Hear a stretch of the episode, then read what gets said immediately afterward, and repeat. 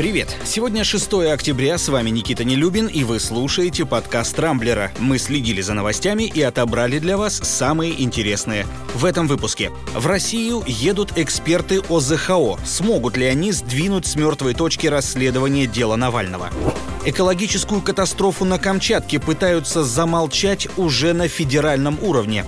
Норникель согласился заплатить за утечку под Норильском, но намного меньше и неизвестно когда. Владимир Путин ответил, уйдут ли российские школьники на удаленку, а иркутских чиновников оставили без элитных ковров.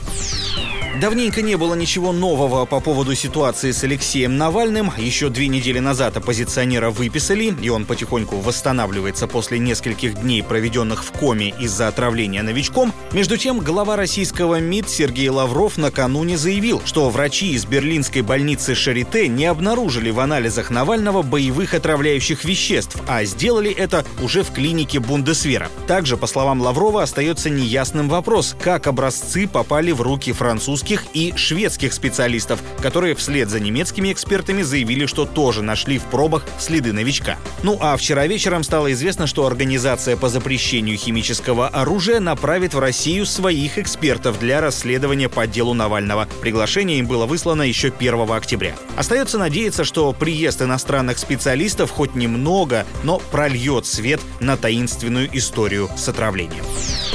Кстати, в водах Авачинского залива на Камчатке никаких ядовитых веществ тоже не нашли. По крайней мере, это следует из вчерашних заявлений главы Минприроды России Дмитрия Кобылкина. Напомню, на прошлой неделе у Камчатского побережья выявили огромное количество фенолов и нефтепродуктов, из-за чего погибли тысячи морских животных. Впрочем, по словам Кобылкина, назвать это экологической катастрофой нельзя, ведь человеческих жертв нет. Да и само происшествие, скорее всего, не носит техногенный характер. Такой вывод специалисты сделали после проведенных исследований, которые не подтвердили наличие нефтепродуктов или других химических компонентов в воде или на суше. Полный анализ проб пообещали завершить и обнародовать к четвергу. И хотя губернатор Камчатского края уже пригрозил увольнять всех, кто будет замалчивать или искажать информацию о загрязнении, что-то мне подсказывает, что именно этим и будут в ближайшее время активно заниматься те, кто на самом деле ответственен за случившееся.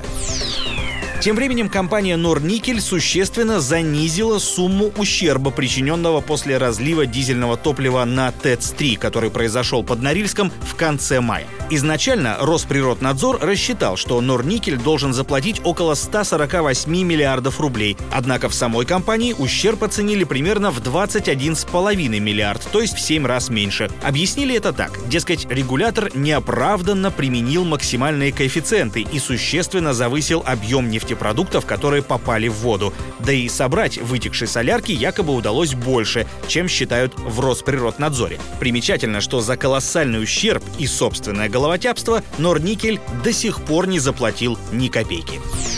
Весь вчерашний день в СМИ появлялись весьма противоречивые сведения по поводу повторного перехода российских школьников на дистанционное обучение. Напомню, с понедельника в некоторых регионах страны учащихся отправили на каникулы, а после них они вроде как должны вернуться к привычному формату уроков. Однако накануне замглавы Минпросвещения Виктор Басюк заявил, что в Москве, а также на Сахалине и в Ульяновской области школьников все-таки переведут на удаленку. В тот же день Владимир Путин внес в это дело ясность ясность, правда, весьма неопределенную. Президент назвал несерьезными разговоры о полном закрытии школ и переходе на дистанционное обучение, однако отметил, что учителя должны быть к этому готовы. Еще большего шума наделала статья в газете «Ведомости». Издание со ссылкой на источники, близкие к правительству Москвы, сообщило, что столичные власти рассматривают возврат к жестким коронавирусным ограничениям, пропускам, самоизоляции и прочим прелестям, знакомым нам по прошлой весне. Это якобы может произойти уже через две недели, если ситуация с распространением ковида не улучшится. В Кремле заверили, что такую возможность не обсуждают, да и вообще ничего не знают о подобных планах московского правительства. В последнее, конечно, верится с большим трудом.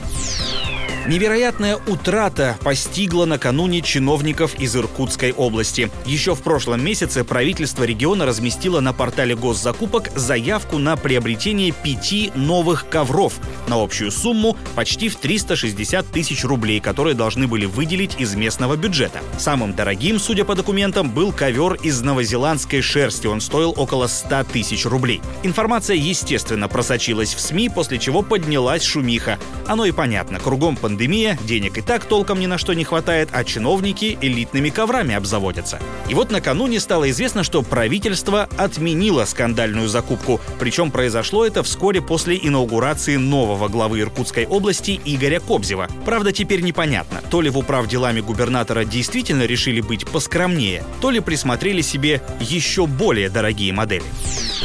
На этом пока все. С вами был Никита Нелюбин. Не пропускайте интересные новости, слушайте и подписывайтесь на нас в Google подкастах и CastBox. Увидимся на rambler.ru. Счастливо!